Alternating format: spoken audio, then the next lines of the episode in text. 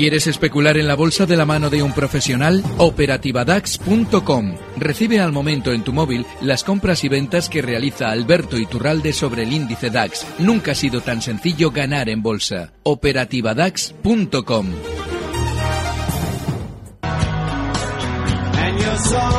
La vida sigue, los mercados están activos. Ya hemos visto desde la tragedia del avión Marayo que eh, las caídas no son importantes. Técnicamente seguro que Alberto Iturralde ha estado observándolos con mucha atención. Perdón, Alberto Iturralde es hoy nuestro protagonista invitado a este consultorio de bolsa que comienza ahora en Capital Radio. Alberto, que es analista independiente y responsable de díasdebolsa.com. ¿Qué tal, Alberto? Buenos días. Muy buenos días, Luis Vicente, todo fenomenal. Vamos a ver técnicamente el movimiento de los índices que tú has mirado desde, desde la tragedia del avión. ¿En qué te has fijado en particular? Bueno, realmente eh, ahora mismo durante estas sesiones estamos teniéndolos especialmente tranquilos. El último mes hemos ido realizando un techo y lo lógico es que eh, lo que parece ser una, un recorte, que es lo que estamos viendo durante estos días, eh, consistente, vaya a convertirse a lo largo de los meses en movimientos laterales. En Estados Unidos, suceda lo que suceda durante estos días, vemos como las operaciones que realizaban índices importantes como el Nasdaq eh, sucedían con muy poca volatilidad y eso es una señal fenomenal, es una señal de continuidad alcista. Bueno, pues con esa continuidad alcista allí, lo normal es que los recortes en Europa sean para mantenerse más bien laterales, más que eh, caídas con fundamento. Más que caídas con fundamento, pese a lo que está cayendo alrededor, ¿no? La enorme tensión que se está provocando. Pero esto es lo que se ve fríamente. Sí, porque fíjate, no es momento de generar tensiones en todos, eh, en, el, en, el, en el ámbito eh, geopolítico mundial, cuando hemos hecho ya subidas. Normalmente, fíjate, lo comentábamos hace unos meses eh, con respecto a lo de Ucrania. las situaciones creadas en Ucrania son absolutamente voluntarias por parte de los países que están en juego, Estados Unidos, Europa y por otra parte Rusia. Y cuando eso sucede después de una subida como la que habíamos visto eh, pues a primeros de año, lo normal es que los mercados vayan todavía a tener más gasolina alcista. Los líderes mundiales nunca atentan en contra de los mercados. Significa que si generan alguna situación de, de rareza, es porque les está permitiendo el sistema financiero hacerlo, para que la gente salga porque va a haber más subidas y esos pequeños inversores se mantengan al margen. De manera que lo normal es que todo lo que está sucediendo durante estas horas seguramente sea para ver de aquí a unas eh, sesiones los índices rebotar con fuerza. Curiosísima visión que está compartiendo Alberto Iturralde. Para preguntar a Alberto hay mm, varias vías. Desde hace unos minutos invitamos a que los oyentes de Capital Radio consulten a través del correo electrónico oyentes También lo están haciendo ya a través de nuestra cuenta de Twitter, quienes nos siguen a través de digitalmente. Eh, la cuenta es Capital Radio B, Capital Radio Business, eh, arroba Capital Radio B. Y luego está el teléfono. Capital Radio. Nuestro teléfono es 91 283 3333. Escríbenos a oyentes capitalradio.es. Y ya sabes, llámanos al 91 283 3333. Capital Radio. Nos gusta escucharte. Bueno, como escribí hace rato por Twitter, Aita dice, estoy corto, Alberto, en SP500 con ETFs doble inversos, media 1,978, 1,978 para este verano. ¿Dónde ejecutarías el stop de pérdidas? ¿En 1990, por ejemplo? Eh, bueno, realmente el SP eh, ha marcado unos, unos máximos justo en los 1985, es decir, cinco puntos por debajo de la zona en la que él plantea un stop y esa es muy buena zona. Eh, por ahora, por ahora no es eh, momento de cortos seguramente en el SP. Haciendo un recorte durante estas horas y lo normal es que todavía ese recorte continúe hasta zonas de 1950, que es zona de soporte. Pero ese stop absolutamente inexcusable en los 1990 que él ha citado. 1990. Bien. Por correo electrónico. A ver, soy Antonio de Zaragoza. Estoy en Santander a 6.75. Está más fuerte que BVA, dice. ¿Cómo lo ve? ¿Es alcista?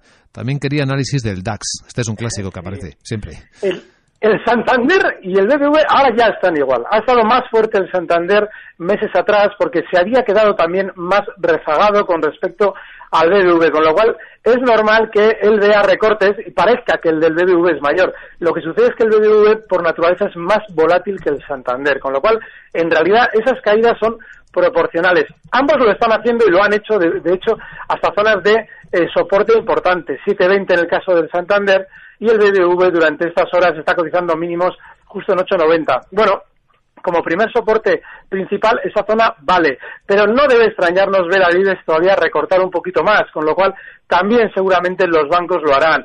Seguramente el Santander eh, recortará hasta esa zona 7,05, un poquito por debajo de los mínimos que había marcado esta semana pasada, y el BBV pues un poquitín también por debajo de los mínimos de hoy, seguramente en la zona 8,85. ¿Del DAX, eh, Alberto? El caso del DAX eh, está especialmente volátil durante estas, eh, durante estas horas. En lo que sucedía con el avión de, en, Ucrania ayer, hay que tener en cuenta un detalle, y es que alguien está intentando revolver esa zona, y seguramente mm, seamos nosotros, es decir, seamos Occidente los que le estemos buscando las cosquillas políticamente a Putin. Así es que hay que seguir un poquito esta teoría que he comentado antes. No es normal que los países que atienden al sistema financiero, como son todos los que actualmente, por ejemplo, se engloban en la OTAN, que sería el bloque que en teoría estaría enfrentado a Rusia, no es normal que actúen en contra de ese sistema financiero. Es decir, no es normal que den razones para que la gente venda después de dos años alcistas. Con lo cual, lo normal es que el DAX, que es el que más volatilidad ha tenido durante estas horas, eh, una vez que haya purgado este pánico bajista, tienda de nuevo a rebotar. De hecho, ha marcado mínimos en zonas de soporte en el largo plazo muy importantes. Hace un par de semanas lo hacía justo en esa zona 9.630. La caída de hoy no ha cerrado por debajo, es decir, no, no incluso ni siquiera ha marcado en mínimos por debajo en la zona 9.655, eh, con lo cual simplemente es nerviosismo, pero no hay caídas reales que nos deban hacer pensar en que esto va a continuar fuertemente a la baja. Te pregunta José Manuel, dice, sobre Inditex, ¿es un buen momento para entrar en el valor ahora o cuando haga el split? ¿O mejor no entrar a los precios que marca? Inditex es un valor que eh, después de haber sido la estrella, hay que recordar que en el año 2012 el mercado en general, en julio, marcaba unos mínimos. Sin embargo, eh, durante ese tiempo había un valor que venía subiendo mientras todos los demás bajaban, que es Inditex. Eso significa que normalmente cuando un valor ha funcionado tan sumamente bien, suele dar la contrapartida a la hora de el recortar, como ha sido durante estos meses, mientras los demás recuperaban. Yo creo que en el caso de Inditex, seguramente debamos esperar bastante tiempo todavía para hacer operaciones que nos, en cierto modo, nos den, nos des cierta ciertos visos de funcionar bien en el tiempo. Va a estar más lateral durante meses, eso es lo lógico. De hecho, es que los máximos que marcaba estaban en 120, 119,60 concretamente, y lleva, pues eso, desde el mes de enero por debajo de esa zona. Así es que yo creo que en principio, más que tener en cuenta operaciones de capital tipo eh, split contra split, no hay que tener en cuenta absolutamente nada hasta que no supere con holgura esos 120. Una vez que hayan hecho el split, pues esos 120 pueden estar, por ejemplo, en 12. No sé cuál es la proporción en la que se van a dividir las acciones. Pero esos máximos históricos tienen que superarse y todavía está lejos de hacerlo. Bien, eh, Cristian pregunta por Twitter, eh, me gustaría entrar en Twitter para el corto plazo.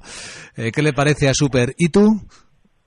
Bueno, pues el caso de Twitter eh, tiene un problema. Eh, de entrada no debió nunca, como sucede ahora con los nuevos valores de la tecnología, no debió nunca salir a cotizar en el índice de Nueva York, es decir, en, el mercado de Nueva York. Y luego tiene otro problema más, y es que, habiendo actuado como un precio bastante Nasdaq, eh, está por debajo ya de los de la zona en la que salió a cotizar, no de la zona de la UPV, que fue muy inferior, pero sí desde el punto en el que entró en el mercado, que son justo los 45,13. Está ahora en 36,87. En un precio que esté por debajo de su salida a bolsa, no hay que estar, porque eso sí que marca una tendencia bajista clara en valores que lleven poco tiempo cotizando como este. Así es que debería inexcusablemente situarse por encima de la zona 45,15, 45,13, y ahí sí, ahí podíamos empezar a hablar de Twitter. Si aún así las tiene ya, como es probable que suceda, tiene que observar que justo en los 34,10 tiene una zona de soporte importante que también fue resistencia en el rebote que ha hecho. Bueno, pues esa es la zona en la que él le puede colocar el posible stop. Muy bien, perdón José, que estaba esperando al teléfono en Madrid. José, ¿qué tal? Buenos días. Nada, no importa. Buenos días. Adelante. Mi pregunta para el señor Iturralbe es si eh, la corrección, porque aquí como se ve, eh, que mandan son los americanos, si el SP y el Dow Jones que tiene pinta de hacer una pequeña corrección. El S&P rompe el 1950 y va al 1900 y el Dow Jones va a 1800, al 16.830 aproximadamente. ¿Hasta dónde puede llegar el famoso futuro del DAX? Si puede llegar hasta 9.500, que es donde yo quiero cancelar mis posiciones cortas y comprar. Esa es mi pregunta. Muy bien, gracias, José.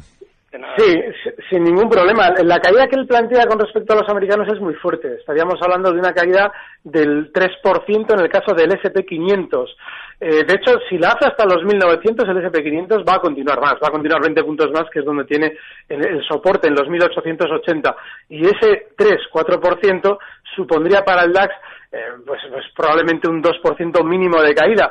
Está ahora mismo el futuro del DAX en 9.685, pues nada, restando nos salen esos 9.500 sin demasiado problema. De hecho, lo lógico es que si recortase hasta 9.500 ya nos haría probablemente una caída de 100 puntos más hasta los 9.400, 9.370. Pero, ha planteado tantos escenarios que se deben cumplir que eh, yo en principio sí le sugeriría que si está corto, coloque el stop en los 9.700, perdón, 9.879 del futuro del DAX. No vaya a ser que todo lo que ha sucedido con lo del avión, que sin duda ha sido un derribo, yo no creo que andemos muy lejos nosotros, es decir, los que apoyan a los gobiernos ucranianos que no son constitucionales. Pues eh, en el momento en el que eso se vaya aclarando, seguramente los índices, una vez que han hecho salir a los pequeños inversores por esa incertidumbre, continúen al alza. Hmm. Alberto Iturralde, hoy en directo en Capital, la Bolsa y la Vida. Si quieres preguntarle, oyentes arroba capitalradio.es, por Twitter o por teléfono 912833333. Enseguida le voy a preguntar por el índice del miedo, por el VIX. La vida es un viaje para el que no existen mapas, pero sí el mejor compañero con el que compartir las dificultades del camino. Mafre y sus seguros de autos con la atención más completa al mejor precio.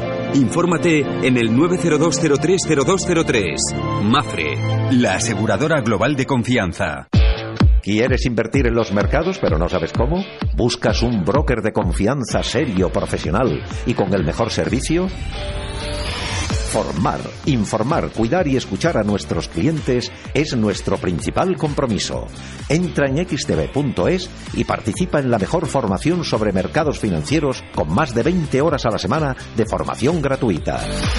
XTV, más que un broker online. Capital, la Bolsa y la Vida, con Luis Vicente Muñoz.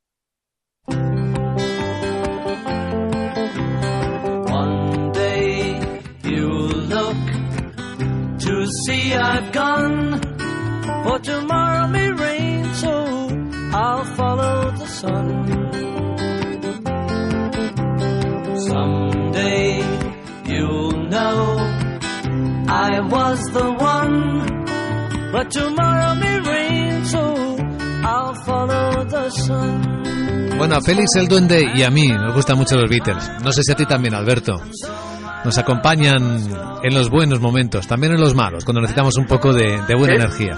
De hecho, yo soy más de Beatles que de Rolling, pero bueno, también me gusta los Rolling, pero sí, los Beatles mucho más. Yo también. Te pregunta Miguel Ángel por correo, ¿a estos precios sería buen momento para entrar largo en Avertis?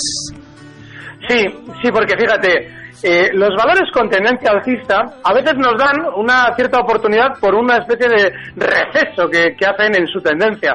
A ha marcado durante estos meses, estamos hablando de que justo en julio marcaba unos máximos históricos en 17.30.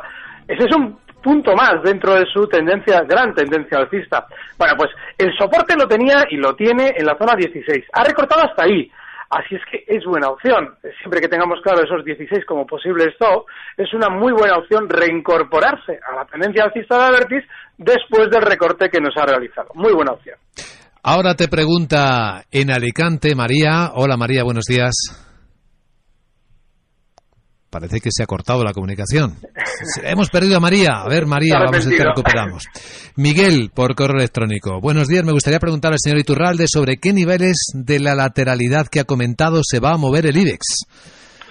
Pues es muy probable que esos 11.250 que marcábamos semanas atrás como máximos sean la parte superior del movimiento lateral, como también lo fueron durante el año 2010 y 2011. Esa lateralidad normalmente no es fiel al punto, es decir, que seguramente ya una vez que llegue a la zona 10.950 se frene como seguramente como primera opción para empezar a recortar, de manera que los 10.950 sería la parte a partir de la cual debemos realizar ventas si confiamos en ese movimiento lateral. Y la inferior, al igual que en los años 2010 y 2011, tiene que estar en los 10.300, 10.250.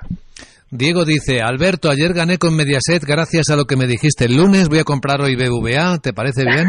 Muy amable. Sí, me parece bien porque el, el EDV también ha realizado ese recorte. Hemos comentado antes que seguramente pueda tener unos nuevos mínimos en la zona 8,85. Así es que es una opción fenomenal, pero hay que tener en cuenta que lo que hemos comentado con respecto a los dos grandes bancos es que el BBV normalmente es más volátil que el Santander, con lo cual ahí se nos gustan más las emociones fuertes, el EDV. Eh, bueno, a ver si los oyentes me dejan. Yo quiero preguntarte por el VIX, por el índice de volatilidad americano. Sí, fíjate, eh, con respecto a lo que comentábamos al, abrir la intervención sobre ese accidente en Ucrania, eh, bueno, pues el VIX ha reaccionado como debe, es decir, disparando su nerviosismo de manera puntual. Sin embargo, ese nerviosismo que le sitúa ahora mismo en zonas de 14,50, ayer marcaba unos máximos en 15,30, no deja de ser normal dentro de unos niveles bajos. Es decir, sí es cierto que ahora mismo de manera puntual es alto, pero esos niveles eh, son, han, sido muy inferiores durante estas eh, semanas, ha llegado hasta zonas de 10,30, que es bajísimo. Y de hecho, durante la gran caída que realizaba los mercados eh, desde el año 2008, que en el mercado americano no ha sido ya tanto porque están alcistas, se han visto niveles muy superiores a los 14,50 donde está ahora mismo. Eso todo, todo ese texto lo que nos quiere decir en cierto modo es que seguramente el VIX haya hecho un rebote puntual dentro de unos niveles muy bajos que vaya a ir relajándose durante las próximas sesiones. Una vez que se haya absorbido toda la información relativa al suceso de Ucrania, lo lógico es que el VIX vuelva a descender a niveles normales por debajo de los 15. Bien, ¿cómo nos calma escuchar esto? Eh, Marta dice, me tiene, eh, Alberto, me tiene muy preocupada Bankia. Las compré a 1,45 y no hay manera de que suba. Te pregunta, ¿las vendo ya y asumo pérdidas? ¿Hay riesgo de que bajen más? Fíjese, Aquí eh, sucede algo que es terrible y es que a veces los valores es mejor que caigan y que nos digan ya claramente que debemos salir a que se mantengan laterales y tremendamente aburridos como sucede con Bankia. Yo Bankia la vendería por aburrimiento. Hay, hay un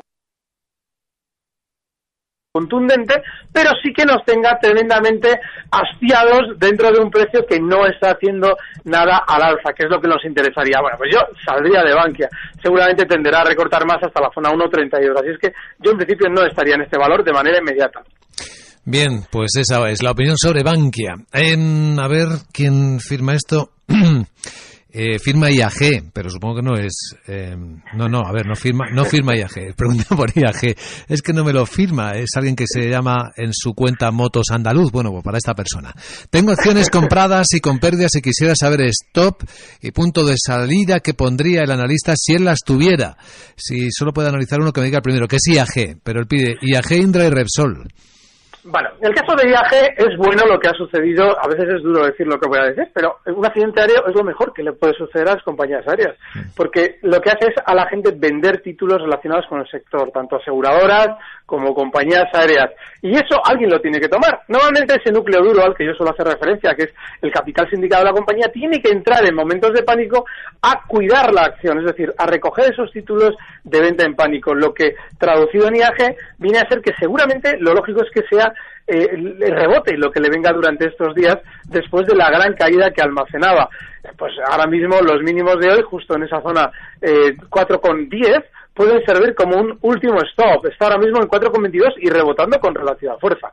Así es que lo normal es que IAG continúe su rebote hasta zonas de 4,45 durante estas sesiones. Si finalmente es así, pues lo normal es que en esa zona 4,45 vaya frenando y nosotros tengamos ahí una fenomenal oportunidad para salir de un valor que está volátil y que seguramente en el tiempo tiende a hacer algo más de recorte. Así es que esa zona 4.45 es de salida. El caso de Repsol es un poquito lo que comentábamos la semana pasada. La semana pasada hablábamos de una oportunidad de venta, porque Repsol siempre que quiere caer, antes de caer, descubre nuevos pozos de petróleo. Eso lo que sucede es que eh, el núcleo duro este, aquí hago referencia, tiene que vender acciones y para conseguir compradores nos dice que ha descubierto nuevos pozos de petróleo que seguramente ya conocía desde hace años.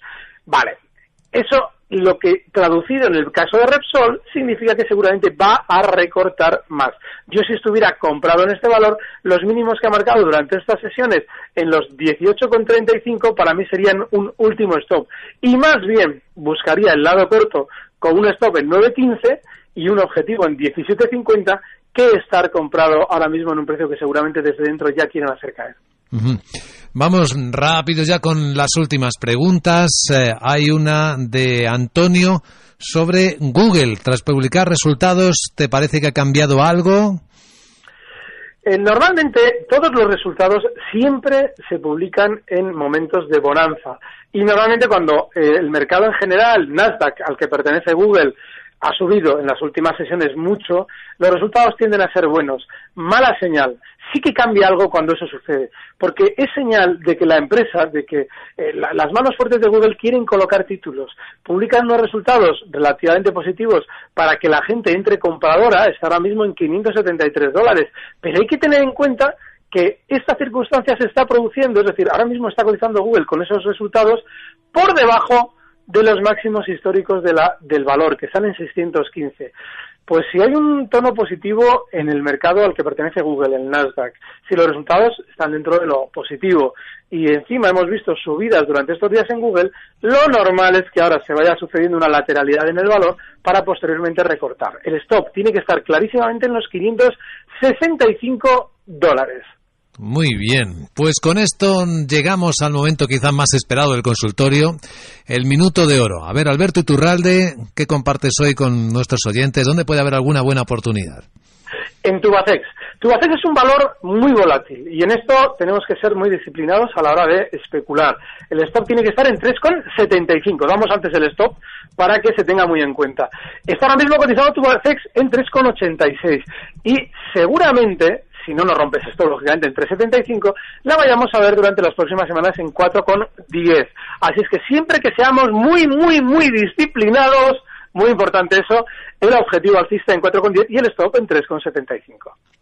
Fenómeno. Alberto Iturralde, analista independiente, responsable de días de bolsa.com. Gracias una vez más por ayudarnos. Por Gracias a vosotros. Feliz viernes, feliz fin de semana. Feliz viernes. Con los Rollins te despedimos. Recibe al momento las operaciones de Alberto Iturralde vía SMS en tu móvil. Operativa DAX.com.